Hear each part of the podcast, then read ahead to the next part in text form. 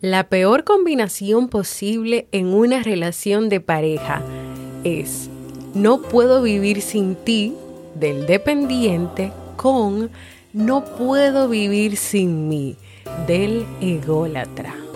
Walter Rizzo.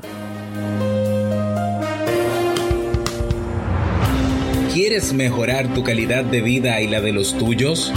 ¿Cómo te sentirías si pudieras alcanzar eso que te has propuesto? ¿Y si te das cuenta de todo el potencial que tienes para lograrlo? Bienvenida al programa que te ayudará a desarrollar hábitos, establecer mejores relaciones, empoderarte y potenciar tu estado de felicidad personal. Transmitiendo cada semana para todo el mundo desde tu reproductor de podcast favorito.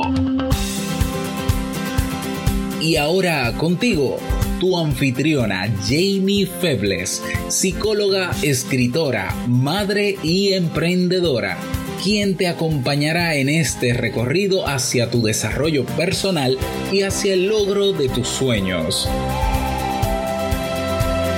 Esto es Vivir en Armonía.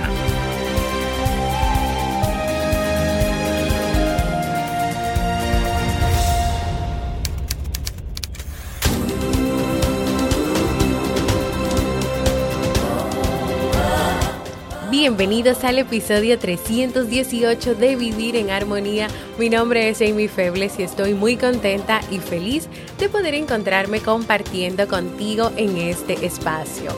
En el día de hoy estaremos compartiendo el resumen del libro que leímos en el mes de febrero, Las mayores estupideces que hacemos por amor, de Walter Rizzo. Entonces, ¿me acompañas? Bienvenida y bienvenido a Vivir en Armonía, un podcast que siempre tienes la oportunidad de escuchar cuando quieras, donde quieras y en la plataforma de podcast de tu preferencia. Yo como siempre muy feliz de compartir contigo en esta mitad de la semana, en este miércoles. Recordarte que en la Academia Kaizen tenemos todavía abierta la votación para la elección del nuevo curso que va a comenzar la próxima semana. Así que los invito a votar, vayan a Kaizen kaizen.com barra encuesta. Se escribe K-A-I-I-S-E-N.com barra encuesta. Los temas son para los cursos Pensamiento Crítico, técnicas de persuasión o liderar comunidades. Ve a votar y elige uno de estos temas. He retomado las consultas online si estás interesado o interesada en un proceso de terapia o acompañamiento psicológico. Anímate y da el paso de hacerlo conmigo. Puedes ir a jamiefebles.net barra consulta o también me puedes escribir a mí directamente a mi correo electrónico para que puedas agendar tu cita. Les recuerdo a todas las personas que todavía no se han movido ni los he visto llegar que tenemos nuevo espacio de la comunidad de vivir en armonía. En este nuevo espacio, en este nuevo lugar, en esta nueva red, porque nos vamos a ir moviendo de el grupo de Facebook, donde tenemos muchas limitaciones, vamos a tener una experiencia diferente, más libertad para hablar, comentar, podrán comunicarse de manera personal conmigo, descargar el libro del mes, van a seguir recibiendo las notas de los libros, vamos a seguir conversando o haciendo debates de esas ideas que nos llaman la atención, vamos a tener un club de lectura que va a ser la próxima semana la primera reunión donde vamos a conversar, si así lo desean, sobre las mismas notas que ya yo he ido compartiendo en caso de que todavía no hayan comenzado a leer el libro. Entre muchas cosas más que van a venir a medida que sigamos creciendo y que los que están en Facebook, que todavía no se han movido, se vayan moviendo. Así que vayan a jamiefebles.net barra comunidad.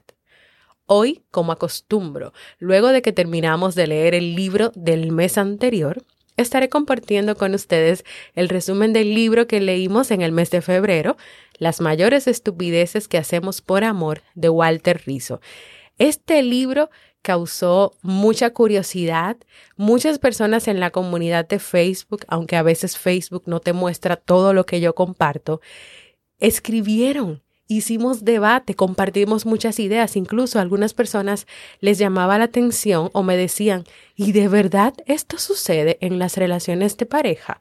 Pues te cuento que en las relaciones de pareja a causa, diría yo, de esas creencias irracionales, de esos mitos o de esas ideas que ha ido vendiendo el mundo y la sociedad o que se te inculcan a veces sin querer en la familia o en el seno de la familia, suceden muchas cosas en las relaciones de pareja que de verdad no tienen que pasar, no tienen que suceder, o tal vez sucedan, pero tú no estás obligada o estás obligado a, permanecer ahí, a aguantar, como dicen. El que ama tiene que aguantar. No, eso no es cierto.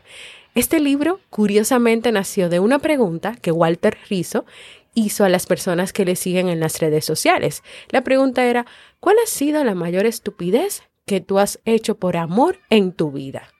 Esto generó tantos comentarios e historias que él y un grupo de psicólogos las analizaron y organizaron para presentarnos este libro que estuvimos leyendo el mes anterior.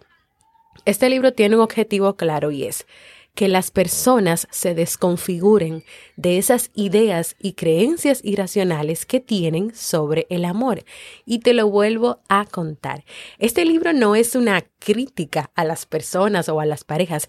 Este libro lo que quiere es que si tienes esas ideas, que si estás viviendo eso o que si has vivido eso, tú desconfigures esa idea, esa creencia que tienes sobre el amor que más que beneficiosa está haciendo daño a tu vida o ha hecho daño a tu vida o tal vez en un futuro, porque tal vez no has tenido una relación de pareja que sea seria o no has tenido todavía una relación de pareja con un compromiso mayor, tú puedas tener las alertas necesarias para darte cuenta que eso que está pasando no está bien y les va a hacer daño a los dos. El libro comienza explicándonos el significado de la palabra disparate y entre ellos el acertado al tema de las relaciones de pareja, entre todas las definiciones que había ahí, es la que a mí me gustó, contrario a la razón. O sea, para mí, cuando tú realizas o tú permites en tu relación de pareja situaciones o conductas que son contrarias a la razón, contrarias a la razón. En el proceso de análisis de todos los casos y respuestas, se identificaron tres elementos que dentro de todas esas situaciones, miles de situaciones que le contaron a Walter, se repetían y que estaban ahí presentes. O sea, ¿por qué esas personas, esa mujer, ese hombre permitían o vivían en esa situación contraria a la razón? Número uno, una causa, eran creencias irracionales que tenían sobre algún aspecto de la relación de pareja. Segundo, miedo a perder a la persona amada. Y tercero, el intento por adaptarse a una pareja tóxica. En general, de todas las historias que leí, algunas que les compartí a ustedes, todas se englobaban en estas tres situaciones que causaban que eso se mantuviera o que eso haya pasado. O creencias irracionales, que son las que te llevan a actuar, a tomar esas decisiones en la pareja. El miedo a perder a la persona amada, que hace que puedas quedarte ahí aunque no te sientas bien. Y el intento por adaptarte a una pareja tóxica. Ahora, la suma de esos tres, porque habían situaciones que estaban tal vez eh, identificadas con una creencia irracional, otro con un miedo a perder a la persona, otra con el intento de adaptarte a una pareja tóxica, pero cuando tú sumas esas tres cosas, señores, es una bomba de tiempo muy destructiva.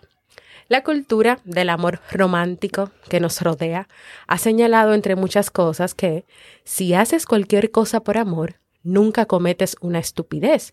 Lo que hagas siempre será, será válido porque el amor no se equivoca. Bueno, yo lo siento, pero yo no estoy para nada de acuerdo, el autor tampoco está de acuerdo, porque la verdad es que el amor sí se equivoca. La idea de que el amor conlleva una inteligencia que le permite a las personas ser inmunes es un peligro. Pensar de esta manera. Y tal vez tú te preguntes, pero ¿por qué es un peligro pensar que el amor no se equivoca? Bueno, porque es como que tú le otorgas al sentimiento amoroso una carta blanca y una especie de inmunidad como si se tratara de un reinado y no de una relación entre dos personas. Es como si tú dijeras, es que aquí eh, en el amor no hay errores, no hay imperfecciones, pero lo que más hay en el amor es imperfección porque estamos hablando de dos seres humanos, no estamos hablando de un rey o de una reina, de un reinado, de, de un cuento de hadas, no estamos hablando de un cuento de hadas, estamos hablando de la realidad. Veamos un ejemplo. Un hombre fue víctima de una estafa por una mujer que primero lo enamoró, o sea, su pareja, ella lo enamoró y luego, ¿saben lo que pasó? Lo estafó, le quitó todo su dinero y lo dejó en la calle. Se le preguntó a este señor si él no se arrepentía de haber confiado tanto en su expareja, a lo que él respondió que a él se lo señaló el corazón, o sea, que él se dejó llevar de su corazón.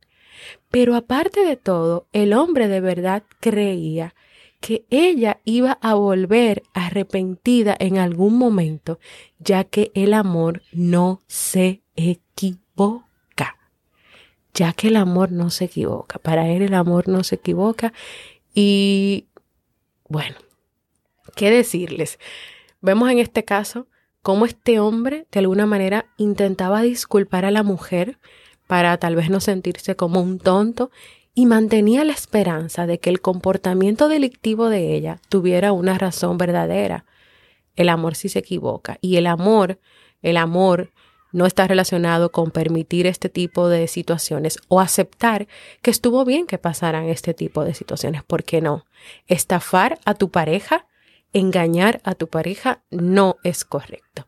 A continuación, yo te voy a compartir algunas de las situaciones disparatadas o contrarias a la razón de las que se hablan en este libro. Son seis y dentro de esas seis hay algunas subcategorías y también hay muchísimas historias, pero hoy solamente te voy a contar cuatro porque recuerda que esto es un resumen del libro. Luego, si tú quieres profundizar sobre este libro, este libro está en jamiefebles.net barra librería. A mí me lo regalaron desde Amazon. Ahora mismo solamente está disponible comprándolo en Amazon o en librerías en físico en el país donde estés, porque estamos hablando en este podcast dentro de muchos países, puedes chequear a ver si lo encuentras en las librerías. Número uno, situación disparatada o contraria a la razón. Cuando la persona que amas se cree el centro del universo y tú giras a su alrededor. En este caso, nos referimos a un miembro de la pareja con un comportamiento narcisista. ¿Y qué es eso de narcisista? Pues esa persona que trae este combo. Uno, egocentrismo, se cree el centro. Dos, egolatría, idolatrarse a sí mismo. Y tres, egoísmo, lo quiero todo para mí. Y todo eso le pasa por encima a la persona que se relacionó con ese combo. Y le pasa por encima como una planadora. Si estás en una relación con alguien así o conoces algún caso de una pareja con alguien así, ya habrás entendido que ahí la reciprocidad es imposible. En esa relación no hay un balance, no hay una equidad, porque estamos hablando de una persona que está completamente centrada en sí misma y está tan centrado en sí misma o en sí mismo que anula al otro miembro de la pareja. El otro miembro de la pareja no existe. Un caso. Una mujer contó cómo un día ella tuvo una discusión con su pareja porque ese día ella no le preparó la cena. Ella eh, no se explicaba cómo ella sacó fuerzas, pero ella lo enfrentó, algo que nunca había hecho. La pareja, ustedes comprenderán, narcisista, estaba anonadado, no se podía creer y no daba crédito de verdad a lo que estaba escuchando que le estaba diciendo su mujer, su esposa. ¿Y saben qué él le respondió? ¿Qué cuenta ella que le respondió? ¿No te das cuenta de la suerte de la suerte que tienes de que yo sea tu esposo? Ni siquiera tú agradeces que yo me haya fijado en ti. Déjame respirar. Sí, Eso, eso pasó. Y eso puede pasar con una persona que tenga estos rasgos de narcisismo. Esta persona no valida al otro, no reconoce al otro, no cree en el otro, solamente está centrado en sí. Y fíjense cómo él le dice que ella tiene suerte de que él la haya elegido y de que ella ni siquiera agradece que él se haya fijado en ti. Es como que, mira, nadie se iba a fijar en ti, o sea, lo hice yo, tú tienes que agradecerme. Pues no, lo siento, Señor, usted está muy equivocado. Si el amor no es equitativo, recuerda esto, es dañino. Aplastar tu autorrealización o existir menos para que tu pareja esté bien, nunca funcionará.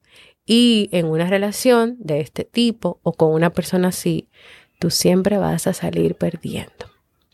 Segunda situación contraria a la razón. Cuando pretendes retener a tu pareja a cualquier costo, incluso si no te ama. ¿El amor no se obliga? Creo que nunca nadie todavía ha logrado eh, obligar a su pareja a que le ame. Amor a la fuerza, ¿sabes lo que es? Es desamor. Esa idea irracional que puede mantener una persona o con la misma creencia irracional de retener a la pareja es, hagas lo que hagas y pienses lo que pienses, me niego a perderte, nunca lo aceptaré. O sea, esto último que te dije, hagas lo que hagas y pienses lo que pienses, me niego a perderte, nunca lo aceptaré. Es la idea que tiene la persona que va a hacer todo por retener a su pareja. Lo que sea, el costo que tenga que pagar para nunca perderle. Y veamos este caso. Un paciente le explicaba a Walter Rizzo con mucha fe y con mucha certeza de que lucharé por mi pareja, por ella. Nada es imposible cuando se ama como yo la amo. Lucharé por ella, decía el hombre. Pero entonces decía Walter, y es que ella es un trofeo, es una competencia, este lucharé, lucharé, lucharé, lucharé. Pero lo que pasaba era que en este caso ya la mujer había tomado su decisión de no seguir, de no continuar con esa relación. Pero él estaba dispuesto a provocar una guerra si era necesario para él rescatarla, para él rescatar a esta pareja. Entonces, hay que tomar en cuenta algo. Cuando se pretende recuperar a la pareja, la mejor manera no es, como a veces pasa, con engaños, con manipulación, es a través de la honestidad. No será lo mismo cuando haya pasado algo en la relación y tú quieras luchar por esa relación, recuperarla, que tú lo hagas con honestidad, o sea, hablando abiertamente, claramente con tu pareja e incluso sabiendo y entendiendo que como él, o ella tienen la capacidad de decidir, puede ser que a pesar de todo y de lo que tú luches, igual la persona no quiera continuar. Pero no es lo mismo cuando se hace a través de engaños, de manipulación, de mentiras. Al contrario, la relación si ya estaba fracturada, se fractura aún más. Recuerda, el amor se prueba con hechos reales, sin trampas, sin autoengaños, lo que sea bueno, malo o regular, pero a cara descubierta, sin engaños para que tú puedas conservar a la persona amada. Ahora, la consecuencia de querer retener esa pareja sí o sí, de que haya engaños, de que haya mentiras, de que tú estés dispuesto dispuesto a cualquier coste, a cualquier coste, para retener a esa pareja, la consecuencia principal es, y está escrito aquí en grande en mi sufrimiento, sufrimiento. ¿Tú quieres sufrir, seguir sufriendo? No. Bueno, pues entonces hay que aceptar que a veces algunas relaciones terminan, no prosperan. Es una decisión personal de cada persona Así que aunque sea difícil de aceptar, hay un momento que tiene que llegar en que lo aceptes para que entonces no te quedes ahí tratando de, por encima de lo que sea y de quien sea, permanecer con esa persona. Tercera situación disparatada o contraria a la razón. Cuando descubres que tu pareja es infiel y pierdes el control.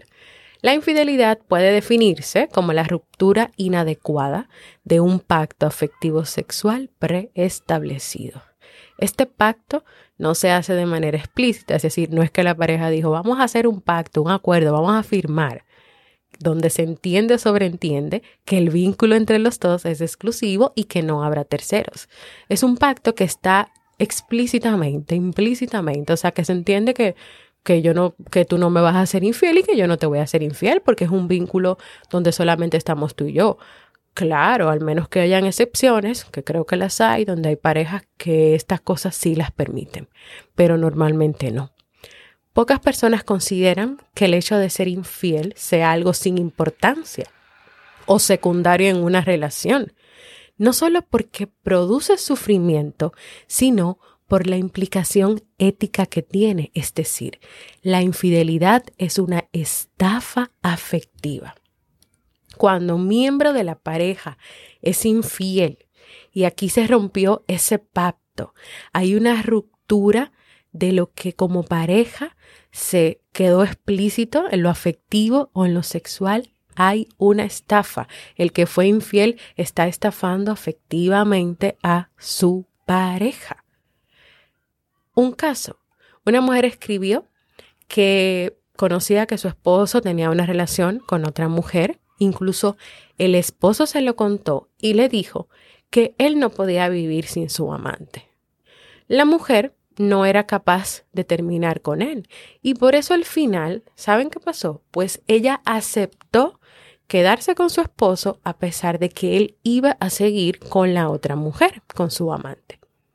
Pero la situación no se queda ahí y se complica cuando el esposo, quien sostenía económicamente al amante, pierde su trabajo y durante mucho tiempo no encontró trabajo.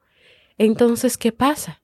La esposa comienza a mantener al amante de su esposo, comienza a pasarle la manutención. Pero esperen que todavía yo no he terminado. A todo esto el esposo le dice a ella que eso muestra lo buena persona que es ella. ¿En serio? ¿En serio? ¡Wow! Qué difícil. Cuestionantes ante esto. ¿Tú aceptarías un trato así o has aceptado un trato así? ¿Tú mantendrías, le darías dinero al amante de tu pareja para que él o ella no te deje. Y voy a decir una frase textual de Walter Rizzo que tal vez pueda sonar un poco cruda. Tener cuernos y que te sean infiel ya es doloroso, como para también patrocinarlos. Y aquí quiero detenerme antes de compartir la última situación. El tema de la infidelidad es un tema que siempre ha sido controversial y que ha sido tabú, pero que de verdad es necesario atacar y es necesario enfrentar porque no es cierto, como dicen por ahí, que la infidelidad es normal, que hay que aceptarla, que en el hombre eso es algo normal, que los hombres nacieron con eso. No, eso no es verdad, eso no es cierto. No. Si esto va en contra de tus principios y de tus valores, no tienes por qué aceptarla. Y recuerda algo, el amor tiene límites y el sacrificio también. Si amas demasiado y más allá de tu autoestima, aceptarás cualquier cosa en la relación y lo justificarás en nombre del amor. Y hay que tener mucho ojo y mucha atención con esto. Lo que me gusta de este libro es que al presentar todos estos casos y todas estas situaciones que de verdad, si te llama la atención ver cuántas cosas pueden pasar en las relaciones de pareja y cómo aprender de esto para tu poder estar avisada o avisado y no permitir que pase. Yo te invito a que profundices sobre este libro. Yo creo que este libro es una apertura a comenzar a cuestionar todas estas ideas sobre el amor, sobre que tú tienes que sacrificarte, sobre que tú tienes que sufrir, sobre que tú tienes que padecer. No, no. Que las relaciones de pareja no son perfectas, no son perfectas, pero eso no quiere decir que hay que pisotear al otro, que hay que hacerle daño al otro, que hay que desvalorizar al otro, que hay que aplastar al otro. No, No, no, no, no, no, no. Tú apoyas al otro, tú estás ahí. Estamos hablando de dos seres humanos que son diferentes, que tienen virtudes, que tienen defectos, que en algunos momentos estarán de acuerdo, pero en algunos momentos no estarán de acuerdo y van a buscar la manera de aprender, de aprender a respetarse, de aprender a confiar, de aprender a comunicarse. La relación de pareja es un camino de muchos aprendizajes. Ahora, lo que sí no es es un camino de dolor, de sufrimiento, de, de anularte, de desaparecerte como persona, de depender completamente del otro o de aceptar el maltrato físico, verbal psicológico de la pareja. Eso sí no es amor ni debe estar presente en el camino del amor. Abrir los ojos, cuestionar, comenzar a cuestionar. Mm, ¿Y será verdad eso?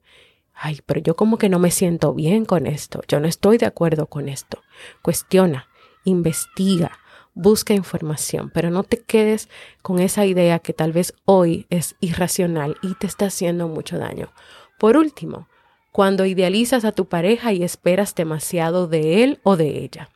El sociólogo Gilles Lipovetsky afirma que desde el siglo XIII el amor nunca ha dejado de ser idealizado, celebrado, cantado, ha inflamado el deseo y los corazones, ha remodelado las maneras de ser y de obrar de hombres y mujeres, alimentando sus más locos sueños. Pero el problema de esta idealización, o sea, de lo que te acabo de compartir, es que hay, es que hay muchas personas que se pierden en ese proceso, que se pierden en esa idealización, en ese poner a la pareja en un pedestal y por lo tanto pueden tomar decisiones equivocadas. Veamos un caso ya para terminar. Una mujer hizo lo siguiente. Ella tenía la idea de lo importante que era que ella esperara a la persona ideal una que estuviera predestinada a ella, que fuera excelente, que fuera perfecta. Pero ella no encontraba a esta persona ideal. ¿Y qué pasó? Que a sus 48 años de vida ella había dejado pasar a, a muchos hombres, a muchas personas con las que pudo relacionarse que valían la pena. Pero esperando a esa persona ideal, se quedó esperando. Y esto que le sucedió a esta mujer es un mito que aún está en la mente de muchas personas desde hace mucho tiempo. Ese mito de lograr una pareja y una relación perfecta sin el mero problema, todo sobre ruedas y bien tranquilo, alguien que se acople a ti como a las piezas de un rompecabezas, todo a medida. Lo siento, vuelvo y repito, esto es un mito. Y lo que pasa con este tipo de mitos o este tipo de expectativas o este tipo de fantasías es que no es real y que solo existe en la imaginación de las personas. Porque no, no hay personas ideales ni parejas perfectas. Y no, no pongas a tu pareja en un pedestal como un superhéroe, porque cuando lo haces estás dejando de lado que es una persona humana, que es un ser humano con imperfecciones y que por lo tanto se puede equivocar y va a cometer errores. Ya para terminar, quiero dejarte con estas palabras de Walter. El amor se suda, se reinventa, se construye día a día, se disfruta muchas veces y otras se padece. En el amor se reflejan los defectos, las virtudes, las purezas, las impurezas, porque todo amor de pareja es un amor humano incompleto y a medio hacer. Y hasta aquí mi resumen del libro Las mayores estupideces que hacemos por amor de Walter Rizzo, que espero que sea de mucha utilidad, que lo puedas compartir con otros amigos, amigas, eh, parejas, que puedan entender todo esto o que tal vez están pasando, alguna amiga, algún amigo, algún conocido, conocida, algún familiar está pasando por algo así y cree que no es correcto terminar con esa relación, pero si realmente ponen todo en una balanza y esa relación, lo que pesa más es lo que no es beneficioso, lo que no es bueno o algo que está haciendo mucho daño, entonces anima a esa persona, apóyale, acompáñale y dile que sí puede terminar hay que tenerlo claro. Hay relaciones que son tóxicas, ya hemos compartido episodios aquí. Hay relaciones que son sanas, es importante diferenciarlas también y tú poder decidir, tú poder decidir dónde quieres estar y que donde tú quieras estar te haga bien, te haga bien a ti.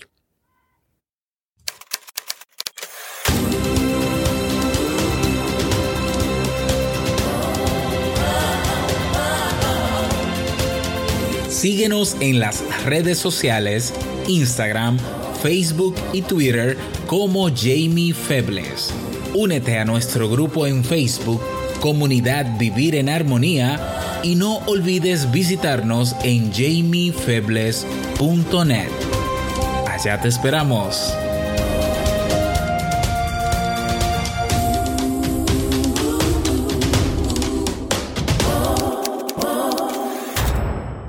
Quiero invitarte a que compartas conmigo un saludito desde donde nos escuchas, si te ha llamado la atención este libro, este tema que hemos compartido en el día de hoy, y puedes hacerlo en jamiefebles.net barra mensaje de voz, porque para mí es muy importante escucharte. Y ahora vamos al segmento Un libro para vivir.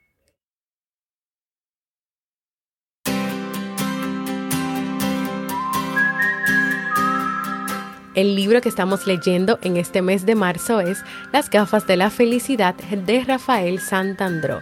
El autor es un fiel seguidor de la psicología cognitiva o psicología del pensamiento, por eso insiste en la necesidad de que tú puedas ejercitar la mente y el espíritu de forma constante y esto te va a ayudar a ti a cambiar ese comportamiento o esas conductas en las que siempre has querido trabajar o has querido cambiar.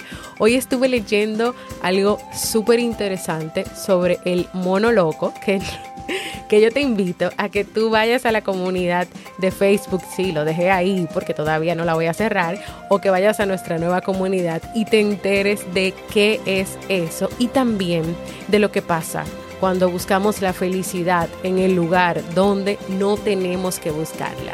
¿Me acompañas en esta nueva aventura para cambiar nuestras gafas o anteojos por unas de mejor visión?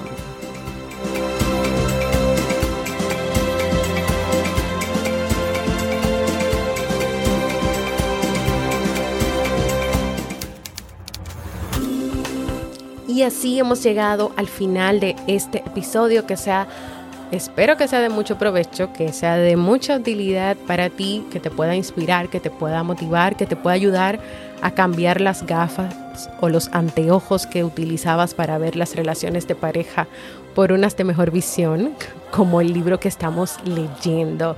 Quiero invitarte a que te suscribas a cualquier plataforma para podcast como Evox, Apple Podcast, Google Podcast, podcastrd.com. También en la plataforma de YouTube puedes encontrar los episodios de Vivir en Armonía o en vivirenarmonía.net. Deja por ahí, por esas plataformas o por mi página web, los comentarios, tus valoraciones positivas para que nos ayudes a crecer y así este podcast pueda llegar a más personas en el mundo. Te estoy esperando en jamiefebles.net barra comunidad. Te quiero allá, te quiero hablando, compartiendo conmigo, con todos los que ya están ahí. Así que únete. Gracias por escucharme. Para mí ha sido un honor y un placer compartir contigo. Y nos escuchamos en un próximo episodio de Vivir en Armonía.